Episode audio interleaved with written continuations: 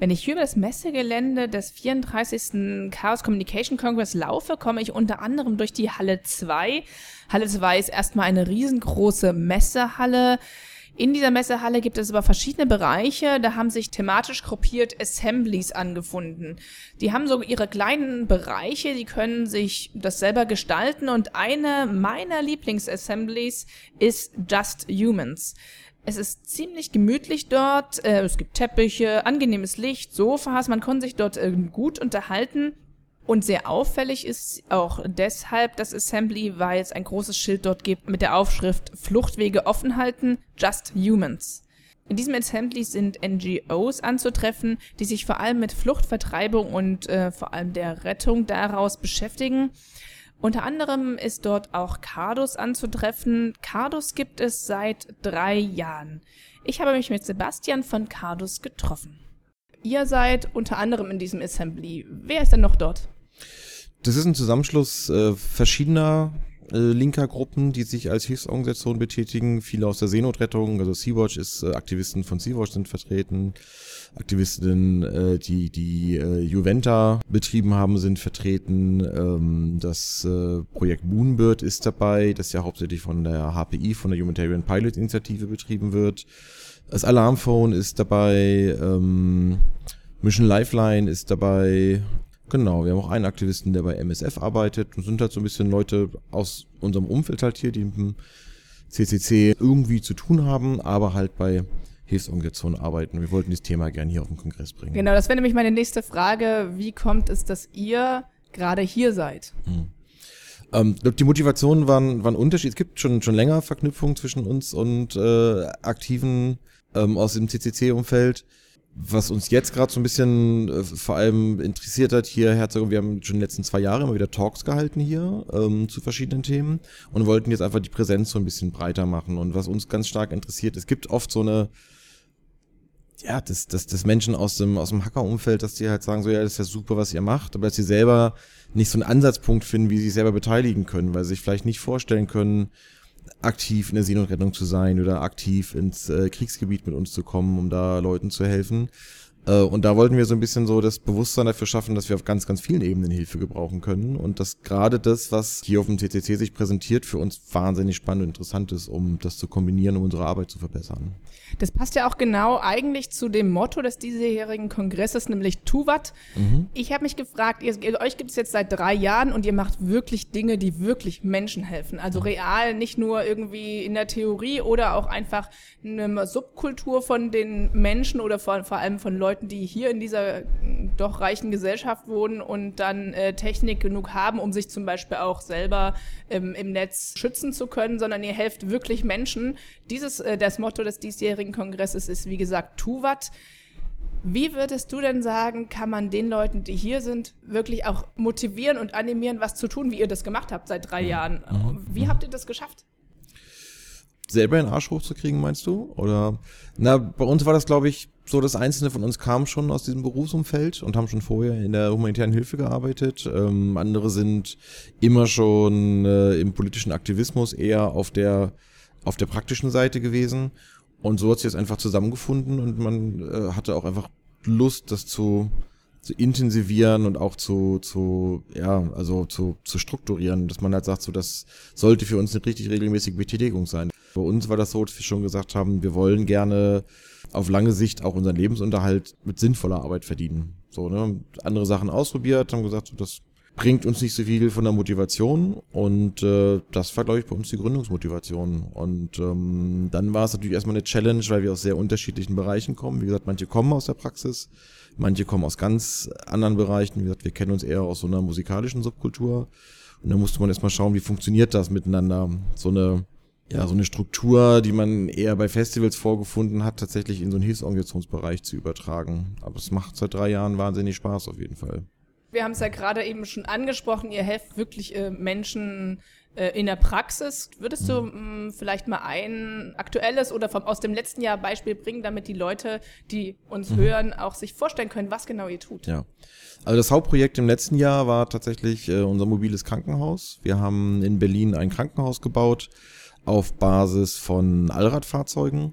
also von Al-Trucks und haben diese Al-Trucks dann in den Nordirak gebracht. Das ist, äh, Krankenhaus ist letztendlich für Nordsyrien gedacht. Wir haben dann aber gesagt, Nordsyrien, Nordirak, die ganze Region ist ja sehr destabilisiert, ist im letzten Jahr sehr geprägt gewesen davon, von dem Kampf gegen den IS. Da wurden viele Gebiete vom IS befreit und es gab kaum Organisationen, die bereit waren, da sehr nahe in Frontnähe ähm, die Zivilisten und Zivilistinnen zu versorgen.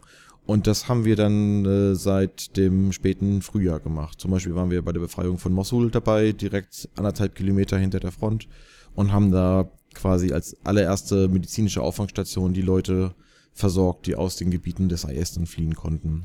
Du hast in deinem Talk äh, zu diesem mobilen Krankenhaus ähm, erzählt, dass ihr das hier in Deutschland irgendwie erstmal zusammengebaut habt für mhm. euch selber ohne viel Geld. Ihr seid ja keine große Organisation. Wir haben halt seit 2014 in Nordsyrien gearbeitet, haben dort versucht, ähm, quasi Rettungssanitäter und Sanitäterinnen auszubilden, um halt lokal wieder die Kapazität zu schaffen, das Schicksal in die eigene Hand zu nehmen und haben da halt gemerkt, ein riesiges Problem ist diese große Dynamik der Frontsituation. Die verschiebt sich sehr schnell. Man hat der IS Boden gewonnen, dann wieder halt die Kräfte, die gegen IS gekämpft haben.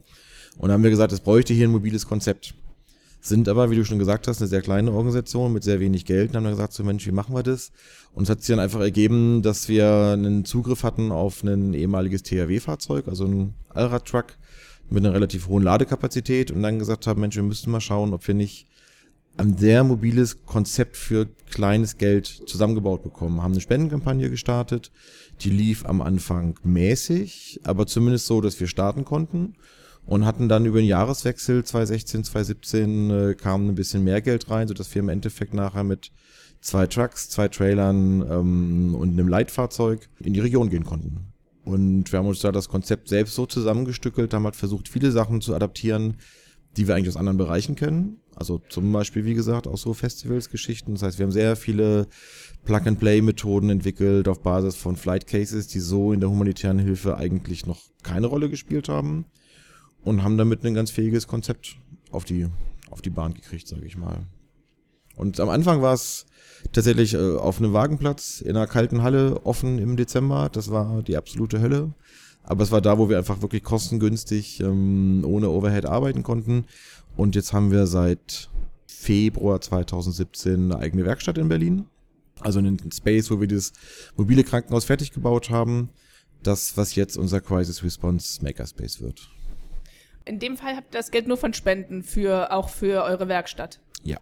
Ich kann mir das so vorstellen, dass es ja mehrere Probleme gibt. Einmal, hier gibt es große NGOs, die vermutlich Interesse haben, auch auf dem Spendenmarkt mitzuspielen, auch die Spenden zu bekommen.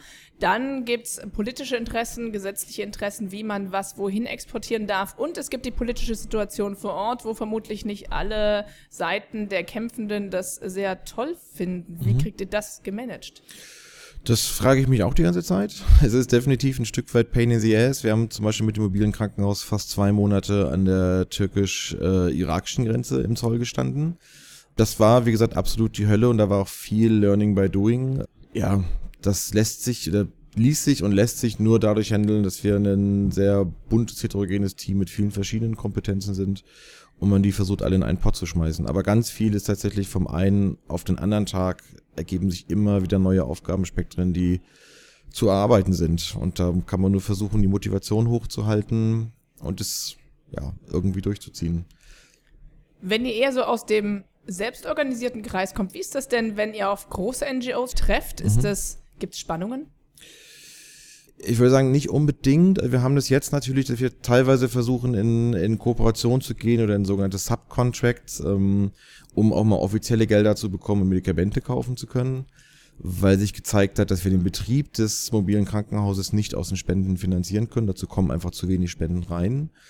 Da würde ich es nicht unbedingt Spannungen nennen. Es ist halt so, der Bereich, in dem wir arbeiten, die sogenannte First Line Response, das macht kaum jemand. Die Organisationen sind dazu nicht bereit. Das heißt, wir greifen den arbeitsmäßig jetzt nicht unbedingt was ab. Es ist ja leider so, dass auch im humanitären Kontext äh, da eine ziemliche Ellbogenmentalität besteht. Dem sind wir nicht so ausgesetzt.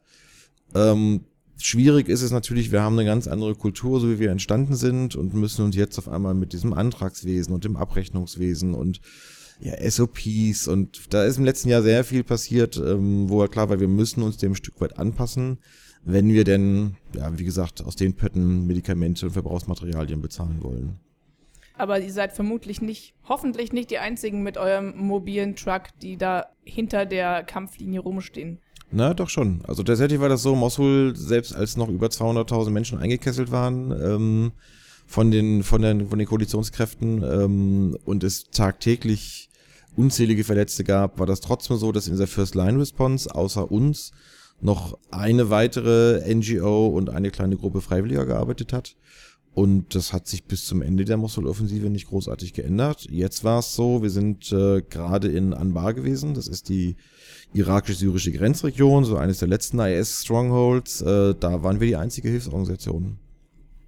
Also wenn wir hier in Deutschland die Nachrichten sehen, also gefühlt gibt man irgendwann auf, weil man nicht mehr weiß, auf welcher Seite man wie was verstehen soll und mhm. wer gegen was kämpft. Seid ihr da, wenn ihr auf dem Acker steht, anders informiert?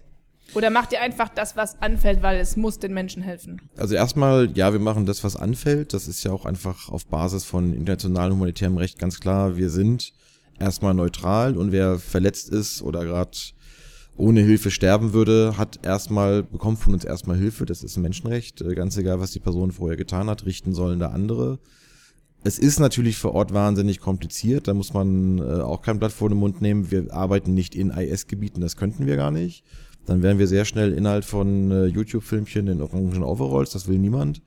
Wir haben natürlich enge Kontakte on ground und sind den ganzen Tag am Informationen sammeln, wo ist was, wo könnte was passieren, wie verschieben sich Frontlinien. Da brauchst auch eine enge Zusammenarbeit dann mit den, ich sag mal, militärischen Kräften, die zumindest unseren neutralen Status akzeptieren, wie zum Beispiel im irakischen Militär, da gibt es einen regelmäßigen Austausch. Aber wir versuchen da mehr und mehr auch ja, diese professionelle Distanz definitiv aufrechtzuerhalten. Das ist schwierig, weil es ein sehr, ein sehr asymmetrischer Konflikt ist im Irak. Es gibt halt, wie gesagt, nicht eine Frontlinie und auf beiden Seiten Kombatanten, die eigentlich Genfer Konventionen und ähnliches akzeptieren, sondern es ist, wie gesagt, ähm, ein Krieg, wo auf einer Seite eine Terrormiliz steht, die auf alles scheißt, was sich eigentlich in den letzten 150 Jahren am humanitären Menschenrecht entwickelt hat. Und wie viele seid ihr im Irak direkt gewesen? Das war unterschiedlich je nach Aufgabenlage. In Mosul waren unsere Teams immer so um die zehn Leute, also ein kleiner technischer Part und ein größerer medizinischer Part. Ähm, Im Anbar war das Team jetzt kleiner. Ähm, wir werden hoffentlich ab Februar wieder in der Region äh, aktiv sein. Gibt da so eine Idee, ähm, zerstörte Krankenhäuser wieder aufzubauen. Da wird das technische Team größer sein. Das adaptieren wir je nach, ja, ich sag mal, Auftragslage. Äh, und aber auch tatsächlich äh, je nach Finanzlage, muss man leider sagen, weil ja, Personal vor Ort in Einsatz zu bringen, ist tatsächlich wahnsinnig teuer. Kommen wir noch mal zu anderen Projekten, die ihr habt, auch wenn es extrem spannend ist noch, und wahrscheinlich noch äh, Stunden darüber ähm, zu sprechen wäre. Ähm, ihr habt ja auch andere Projekte. Ich habe äh, den Vortrag von dir gestern angehört.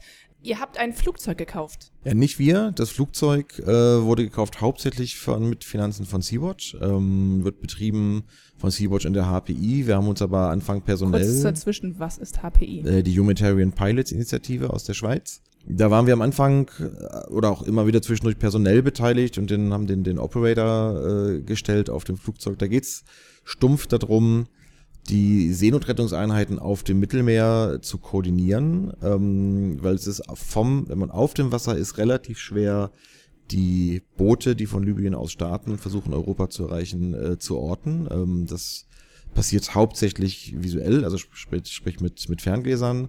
Und da äh, hat man 2015, 2016 gesehen, ähm, das ist wahnsinnig schwer und aufwendig und es rutschen doch immer wieder welche durch, sodass die Idee war, man braucht da halt eine ja, eine Luftaufklärung, die halt sagt, wo sind die Menschen, die in Seenot geraten, um auch dementsprechend schnell Hilfe dahin bringen zu können. Und es gibt ja tatsächlich auf dieser Welt noch andere Katastrophen, außer vom Krieg, nämlich, äh, außer durch den Krieg, nämlich in Naturkatastrophen. Auch mhm. da seid ihr aktiv. Ja, also wir sind schon dabei, dass wir in, dass wir hier in Berlin, also unsere Emergency Response Unit breiter aufstellen, sodass, wenn das nächste Mal irgendwo die Erde wackelt, wir auch da sofort bereit sind, in Einsatz zu gehen. Es hat sich natürlich ein Stück weit auch aus dem Einsatz im Irak ergeben, dass unser Equipment über die Zeit immer besser geworden ist. Und äh, gerade auch im Hinblick auf diese Naturkatastrophen haben wir, wie gesagt, in Berlin diesen Makerspace aufgemacht, diesen Crisis Response Makerspace mit der Idee, genau dafür, für Naturkatastrophen, aber auch weiterhin für Kriegssituationen und für ähm, Situationen, die sich aus Flucht und Vertreibung ergeben, ja, Lösungen zu entwickeln, die besser funktionieren, die die Hilfe schneller machen, die die Hilfe qualitativ besser machen. Und der Makerspace ist gerade so ein, das nächste große Projekt, das wir jetzt anstoßen. Im Makerspace sollen weiter selbst organisiert und mit den Mitteln, die frei verfügbar sind, Dinge entwickelt werden, die wirklich Menschen helfen können. Menschen in Kriegsgebieten oder auch in Gebieten von Naturkatastrophen. Zum Beispiel sollen Gerätschaften entwickelt werden, die mit billigsten Mitteln wie Luftpumpen äh, und Schläuchen Menschen wiederbeleben können ohne dass Tausende von Euro dafür für Gerätschaften ausgegeben werden, die auch noch mit bestimmten Lizenzen belegt sind oder Ausfuhrkontrollen etc. Und diese Tausende von Euro können eh Menschen meist in Krisensituationen nicht leisten. Wer auch wie die Menschen vom 34. Chaos Communication Congress innerlich den Hut vor diesen Menschen von Cardus zieht, kann sich gern im Netz weiter über sie informieren und findet dort selbstverständlich auch äh, Spendenadressen. Und jeder und jede kann zum entstehenden Makerspace kommen und die Gelegenheit nutzen, um im humanistischen Bereich aktiv zu werden.